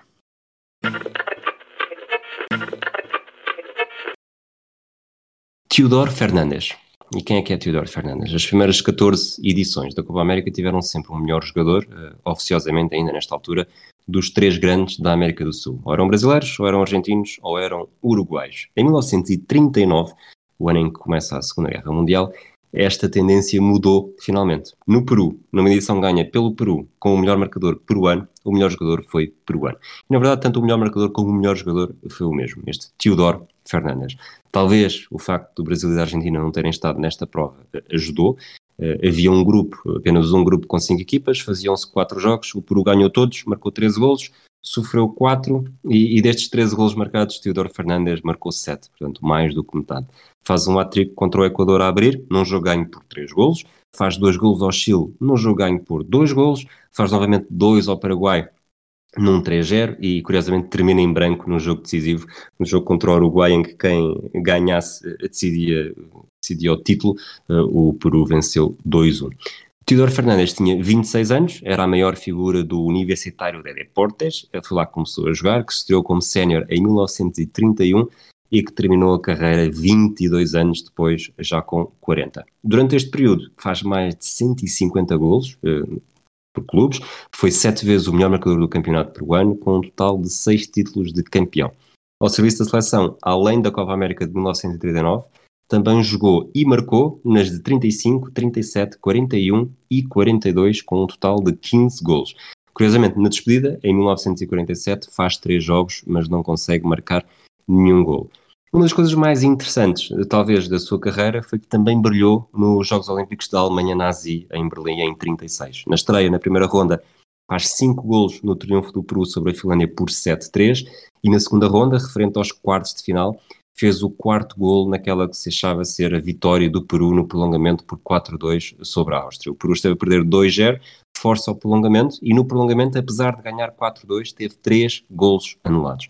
O problema é que os austríacos, eh, talvez em conluio com a Alemanha nazi, acusaram os adeptos peruanos de terem feito uma invasão de campo nos instantes finais. A organização dá razão aos austríacos, agenda uma repetição do jogo para uns dias depois, mas a, a comitiva peruana não achou piada, não chegou a ser ouvida no, no seu apelo, não gosta da decisão, queixou-se de discriminação e abandonou Berlim não apenas os jogadores da seleção de futebol do Peru, mas sim todos os atletas da comitiva peruana e também da colombiana. A Alemanha nazi tinha sido eliminada na véspera pela Noruega e as meias finais teriam ainda, além da Áustria, a Polónia e a Itália. A Áustria foi mesmo até à final, ficou com medalha de prata, uma medalha que podia e talvez devesse ser, pelo menos, peruana. Com Teodoro Fernandes em plano de destaque. Ele faz seis golos em dois jogos e só não foi o melhor marcador deste torneio olímpico porque o italiano Annibale Frossi marcou mais com sete golos marcados, mas em quatro jogos. Portanto, o, o nosso, a nossa figura faz seis em dois.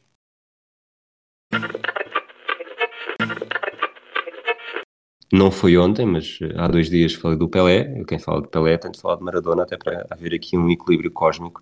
E quem é que foi eh, Maradona na Copa América? Há três versões. Em 79 eh, era bastante jovem, 18 anos, tinha acabado de, de dar nas vistas e até foi um ano que fica marcado pelo título no Mundial de Sub-20 no Japão, antes, eh, num grupo com Bolívia e Brasil na Copa América, eh, ele participa, faz um golo à Bolívia, mas a Argentina não segue em frente porque no jogo decisivo, isto na altura eram jogos em casa e jogos fora, portanto jogavam, jogavam mesmo na Argentina, na Bolívia e no Brasil antes de passar à próxima fase, e há um Argentina-Brasil decisivo com duas expulsões em que a Argentina precisava de ganhar para seguir em frente e ele não está nesse jogo. Portanto, marca só um golo e não leva grande coisa para recordar.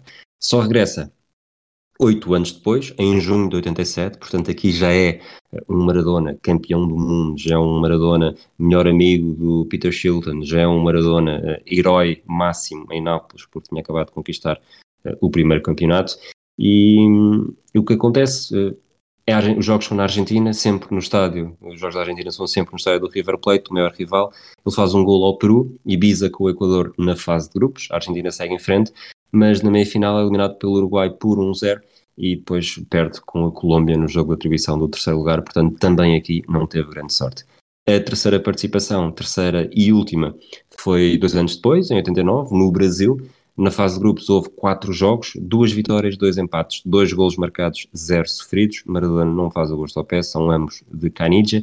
Depois há um grupo final com Brasil, Uruguai e Paraguai, todos contra todos, e a Argentina continuou a demonstrar a sua apetência para não marcar golos. Perde 2-0 com o Brasil e com o Uruguai e empata uh, com o Paraguai. Maradona despede-se desta Copa América com um terceiro lugar, numa edição em que a seleção faz apenas dois golos em sete jogos, mas que ainda assim, eh, lá está, é suficiente para ficar no último lugar do pódio. Maradona disse então adeus à Copa América e, curiosamente, eh, ainda durante a carreira de Maradona, simplesmente não participou em Copas Américas, até porque estamos a entrar naquele período um pouco eh, complexo pós-Mundial 90, a Argentina vence as duas edições seguintes em 91 e em 93. A Maradona diz adeus à seleção em 94, joga um Mundial, mas não está nestas duas Copas Américas. Portanto, desde que Maradona disse adeus à seleção, a Argentina nunca mais venceu uma Copa América, apesar de não ter vencido nenhuma com Maradona eh, na equipa.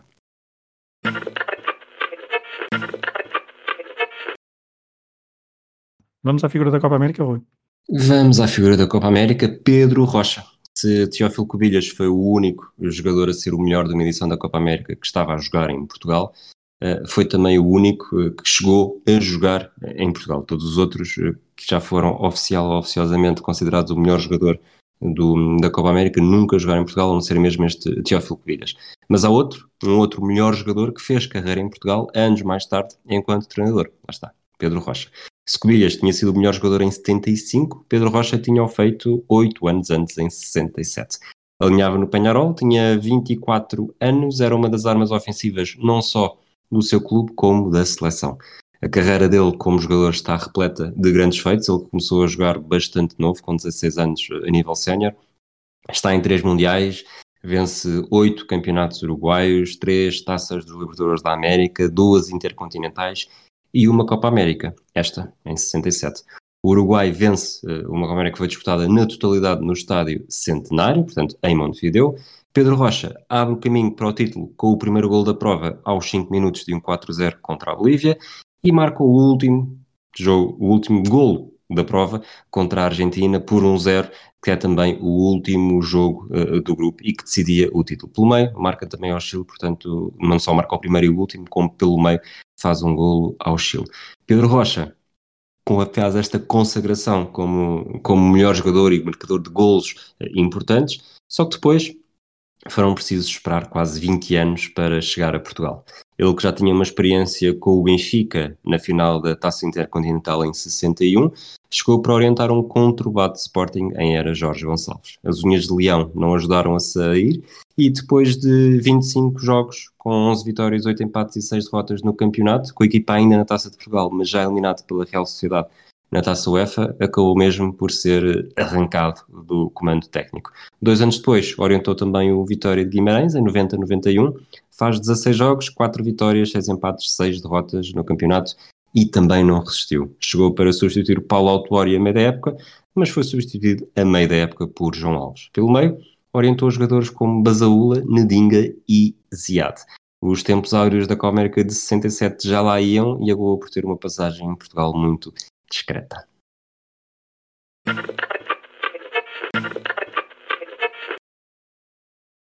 Rui, figura da Copa América.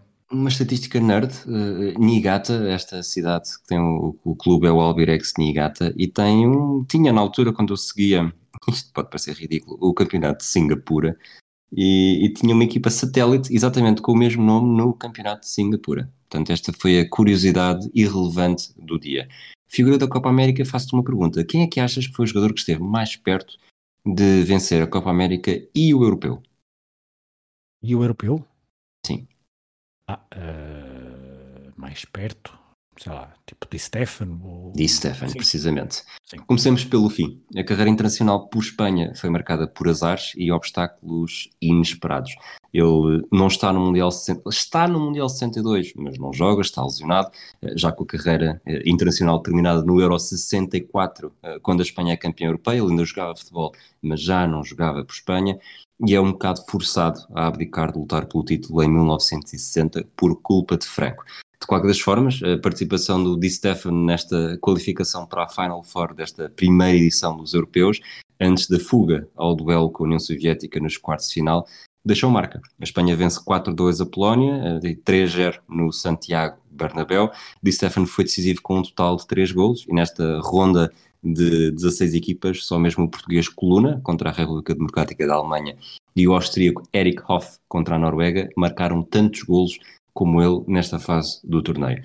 Se a União Soviética chega à final e é campeã, se a Espanha não chegou a ter a oportunidade de jogar contra a União Soviética, eu diria que há uma encruzilhada possível num mundo paralelo em que a Espanha vencia uh, o europeu e teríamos Di Stefan a vencer o europeu já depois de ter vencido a Copa América. Porque a sorte dele na América do Sul foi diferente. A flecha dourada ou a flecha loira depende dos sítios onde recorremos e da tradução que fazemos do castelhano. Até chegou a representar a Colômbia, mas foi pela Argentina que se tornou verdadeiramente estrela da Copa América em 1947. Até porque não teria outra oportunidade.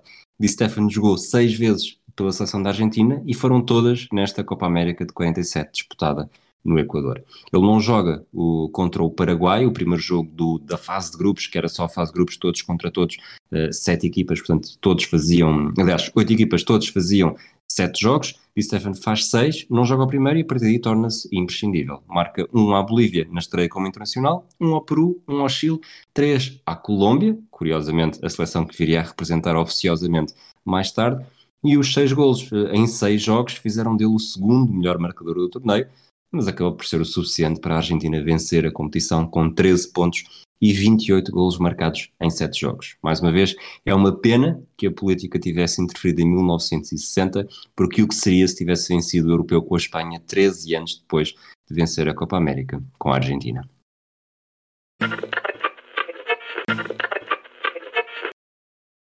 Copa América de 57, vou trazer aqui o nome do Evaristo, e acho que é difícil em Portugal pensar o nome Evaristo sem ter a voz de Vasco Santana a acompanhar, mas o, o Pátio das Cantigas é de 1942 e só chega quando este Evaristo brasileiro já tinha 9 anos.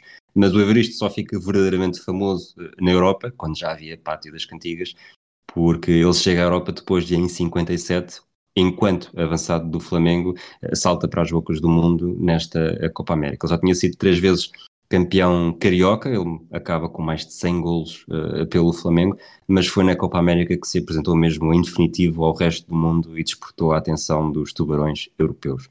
Numa edição em que o Brasil faz quase 4 golos por jogo, o Evaristo mostra a sua veia goleadora. Fez dois ao Equador de uma goleada por 7-1, um ao Uruguai numa derrota por 3-2 e aqui o grande destaque 5 à Colômbia numa goleada por 9-0. O que é que seria hoje em dia um Brasil-Colômbia terminar com, com 9-0? Bom, se a Alemanha consegue ganhar 7-1 ao Brasil, um 9-0 à Colômbia não é assim tão do outro mundo.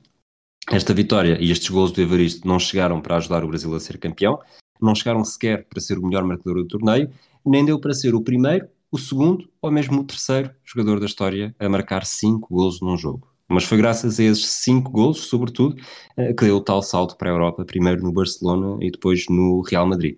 Os gols continuaram a ser o seu maior cartão de visita, sobretudo na Catalunha, onde tem a melhor fase da carreira, uma vez que, quando foi para, para o Santiago Bernabéu, teve uma experiência muito pouco memorável e marcada por lesões. Ele, em Espanha, no total, vence quatro campeonatos, eh, duas taças das cidades com feira, aqui são ambas com, com o Barcelona, e perde duas finais da Taça dos Campeões Europeus. Uma em 61 em Berna, em campo, contra o Benfica, por 3-2, numa prova que, que faz seis golos, não marca na final.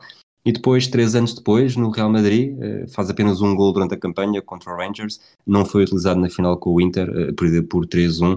Lá está, numa altura em que ele faz muito poucos jogos, porque tinha, não, não, teve, uma, não teve uma vida fácil com, com lesões a partir de certa altura. Ele não chega a ser campeão do mundo em 58, portanto, no ano a seguir aquela Copa América, porque o Barcelona, no final da primeira época em que ele chegou uh, na Europa, não o libertou para participar no Mundial.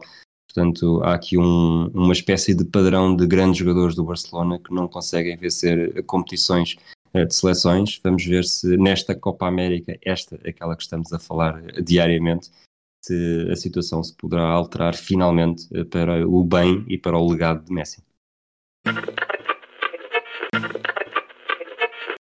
Exatamente, vou voltar a viajar muito para 1937 para falar de Vicente de la Mata, um herói argentino, suplente que sai do banco no jogo do desempate, que para todos os efeitos é uma final, para dar a vitória da Argentina sobre o Brasil. Portanto, a única vez que houve um jogo decisivo entre Argentina e Brasil, que foi a Argentina a vencer. Nós eh, não combinámos, mas eh, foste buscar uma pergunta há pouco de Zanetti, que está nas outras duas vezes em que Brasil e Argentina disputaram um jogo decisivo, sempre com o Brasil a sorrir. Desta vez é a história do herói argentino que mete a Argentina a sorrir nestes duelos. Ele entrou na verdade, ele é um, um bocado a espécie de, de Bierhoff. Entra a 6 minutos dos 90, uh, Ibiza, marcando aos 102 e 102. O Bierhoff, nem que quisesse, conseguia marcar dois gols naquele prolongamento.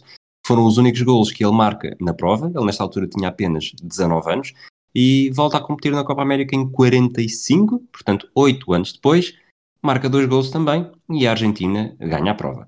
Depois joga no ano seguinte, em 46, faz o primeiro gol da edição e é o único que faz e mais uma vez, a Argentina ganha a prova. Em 47, eh, a Argentina venceu, mas nessa altura já não havia Della Mata. A carreira dele pela seleção termina mesmo com 6 golos em 13 jogos, 5 foram na Copa América. É o verdadeiro, e não aquele que nós temos estado aqui a pregoar para nós, o verdadeiro toque de Midas, porque só há 5 jogadores com mais títulos do que ele na Copa América e todos são uruguaios.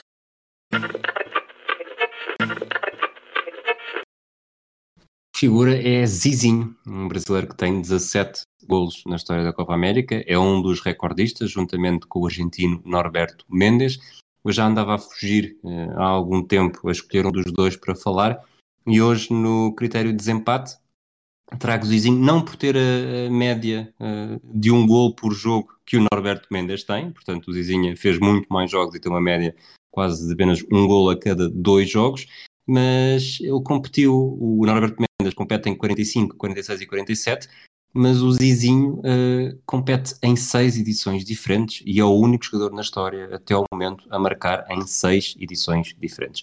Ele faz um total de 33 jogos, espaçou os seus gols entre 42 e 57, marcou 2 em 42, 2 em 45, 5 em 46, 5 em 49, um em 53 e dois em 57. Durante este período consegue vencer apenas uma, em 49, em vésperas do Mundial que o Brasil organizou e que Zizinho também fez parte dessa seleção. Ele joga aos 90 minutos contra o Uruguai, é considerado o melhor jogador, o melhor brasileiro em campo, mas mesmo assim não foi suficiente. Esteve ausente do Mundial 54 e da Copa América 56 e depois despede-se dos grandes palcos em 57 na Copa América organizada pelo Peru com 35 anos. Uma curiosidade, dos 17 golos uh, que ele marcou foram 6 ao Chile, 5 ao Equador, 3 à Bolívia e 1 à Colômbia, 1 ao Uruguai e 1 ao Paraguai. Das seleções da Comebol, não marcou a Argentina, curioso, ao Peru e à Venezuela. Neste último caso, não dava mesmo para marcar porque a Venezuela não se tinha estreado nestes palcos. Messi, já que vamos ter um Brasil-Argentina, está neste momento com golos em 5 edições, já poderia ter chegado às 6, mas não conseguiu marcar em 2011 e fez 90 minutos com a Bolívia, 90 com a Colômbia, 90 com a Costa Rica e 120 minutos com o Uruguai. Resta saber se daqui a uns anitos Messi continuará na seleção e se jogará a próxima Copa América e com gols. Vamos até 1987, isso logo na primeira semana desta coleção Europa América falei de Sérgio Goicoechea, desta vez quero falar do Pablo Bengochea. E porquê? Em dia de, de final de Copa América quis regressar à primeira, uh, verdadeiramente primeira final de uma Copa América. Se em, 2000, se em 1919, aliás, tivemos uma primeira final que resultou como desempate de duas seleções terem terminado com os mesmos pontos na fase de grupos, e essa foi decidida pelo Arthur Friedenreich, que já, que já falámos dele aqui também, e na década de 70 em terem sido introduzidas as finais com, com duas mãos, só em 1987 é que chegámos mesmo a uma final de um jogo, uh, final de uma edição prevista uh, perfeitamente no regulamento, com meias finais e depois um jogo para decidir tudo. Foi na Argentina, curiosamente, e o Uruguai teve de derrotar a anfitriã, curiosamente, nas meias finais, e marcou encontro com o Chile, que tinha derrotado a Colômbia. Para a história, ficou um jogo violento, com duas expulsões de cada lado e um gol apenas. Um herói, esse mesmo, Pablo Bengochea. O gol marcado na final valeu-lhe a saída do Montevideo Wanderers para o futebol europeu, para o Sevilha. Esteve cinco anos na Europa e não se cruza por uma questão de meses com Maradona e Simeone. O melhor momento dele na carreira a nível de clubes chega depois da saída do Sevilha. Ele tem uma passagem muito curta pela Argentina no Gimnasia de La Plata. Depois regressa ao Uruguai, é pentacampeão com o Peñarol entre 93 e 97 e pelo meio vence mesmo outra Copa América em 1995 que é também aquela que iguala argentinos e uruguaios com 14 Copas Américas, eles que hoje estão novamente igualados com 15 para cada lado. O Negoche faz apenas 6 golos pela seleção, eh, não era claramente um goleador, mas entrou para a história com o tal gol em 1987.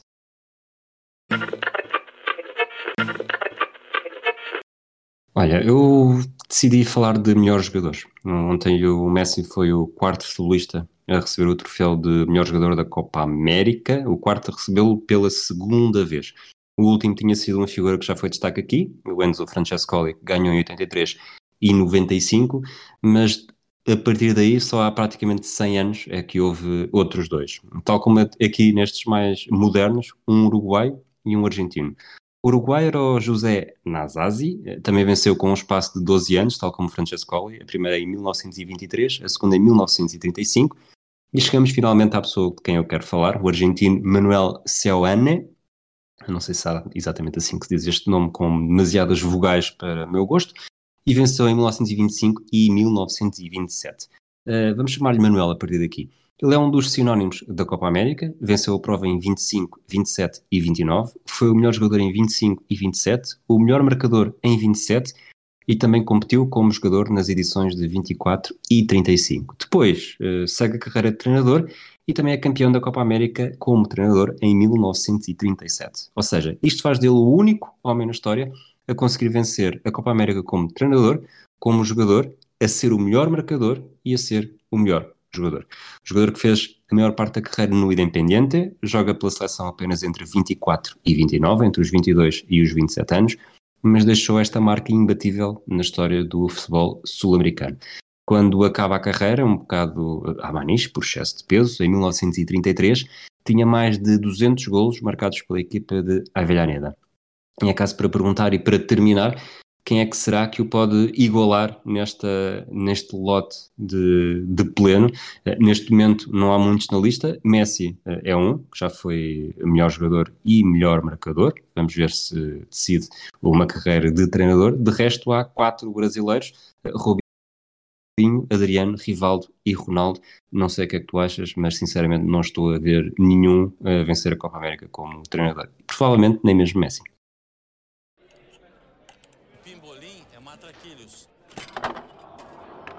E perde num jogo dramático por 2 a 1 um. Pode até empatar.